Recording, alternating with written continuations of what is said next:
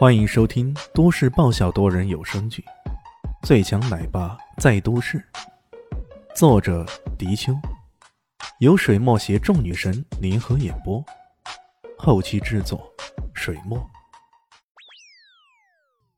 第八百九十集，嗜血西西丝毫没有半点的羞愧，一句话说完，真的就下令动手了，火力全开。然而。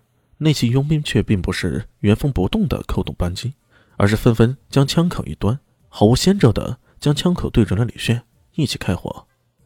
火力形成了一个交织的火网，将李炫覆盖在火力的监控之中。李炫并没有如他人所预料那般，他一个轻纵高高的跃起，然后落下，再以诡异的角度再度闪避，又再闪避，树下起落，已经在舞台之上了。反倒是他这么树下起落。却依然不忘出手，一扬手，一只孔雀翎脱手而出，咻的一声，阵阵镶在嗜血猩猩的喉咙上，然后嗜血猩猩如同一座山被推倒似的轰然倒下。头领死了，为头领报仇。AK 四十七的其他人看到这一幕情形，个个都吓得不轻。他做梦都没想到，计划的那么好的一次行动，怎么说头领没了就没了呢？好歹咱们也是世界排名第八的呀！恐慌之下，个个都怒吼起来：“报仇！报仇！”只可惜啊，迎接他们的是从身后传来了一连串的枪声，从后而来的是一群冷月小分队。这些死神殿的精英也不是吃素的，潜伏在后面。这时候终于动手了。拉蒂斯基三人正想动，可迎面而来的却是四个人：伊西斯、陈老二、青红与彩霞。这四个人，除了青红彩霞联手对付伊万诺夫斯基以外，其他的两人也都与垃圾司机罗夫和司机逐队厮杀起来。而在舞台之上，只剩下小鬼与吕炫对峙。你是怎么知道的？小鬼目睹眼前这一变故，颇有些惊讶。在他看来，这 AK 四十七的计划虽然说不上是完美，不过在强敌环伺的情况下。换了其他的人，说不定还真的就上当了呢。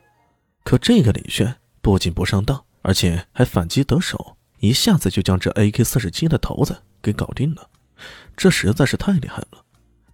李炫冷冷一笑：“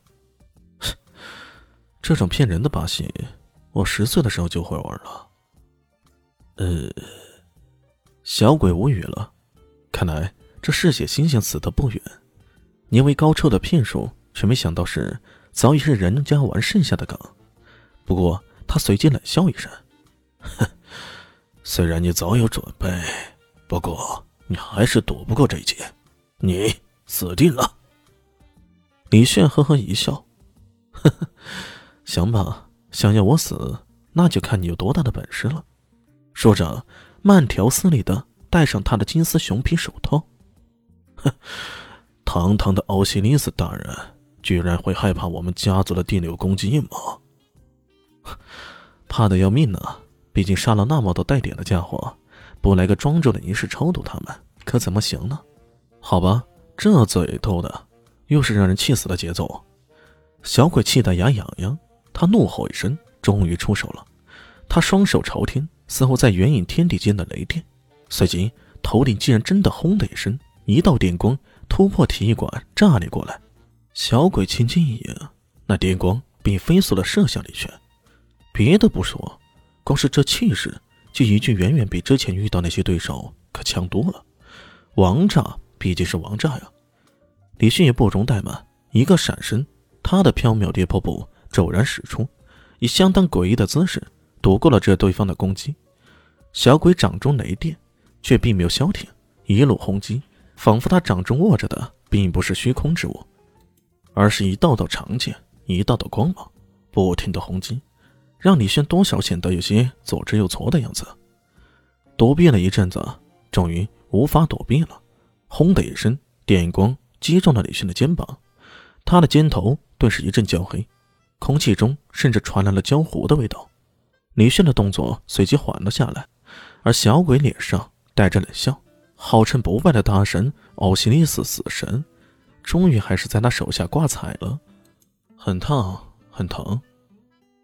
女炫却并没有慌乱，而是淡淡的说了一声：“嘿呦，看你的样子，竟然如此镇定，我还真的有点佩服你啊。”小鬼呵呵一笑：“雷子猛家族对雷电的控制，那是世界第一的。认识哪一路的异能人士，也都不得不因之而头疼。眼前这个，虽然是大神，虽然是大神，也得，虽然是大神，也不得不忌惮几分，可不是吗？”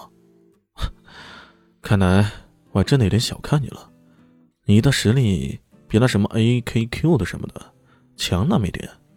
这小子说话总是那么讨厌吗？什么叫做强那么一点？哪怕只是强那么一点，也足以将你搞定，不是吗？那好吧，咱们再来。刚刚那一番交锋啊，他只是在试探，试探着对方的真正力量所在。现在也该是时候发挥了。哼，古龙玄心，来吧，看我的！雷电再度轰击起来，一时间，整个擂台上密布着各种闪烁的雷电。这一次，小鬼已经不满足于之前的单剑攻击，他要化单剑为群舞。雷电轰轰，一瞬间将整个舞台都给笼罩住了。像预想中的那般，小鬼的攻击这会是覆盖式的。整个舞台笼罩起来，仿佛一个巨大的天笼，将李炫给笼罩在其中。呵呵，这回我看你怎么反击我！本集结束了，感谢你的收听，喜欢记得订阅加五星好评哦！我是暖暖巴拉，不是的，我是小蛋蛋，不，我是萧林希，我在夏季等你。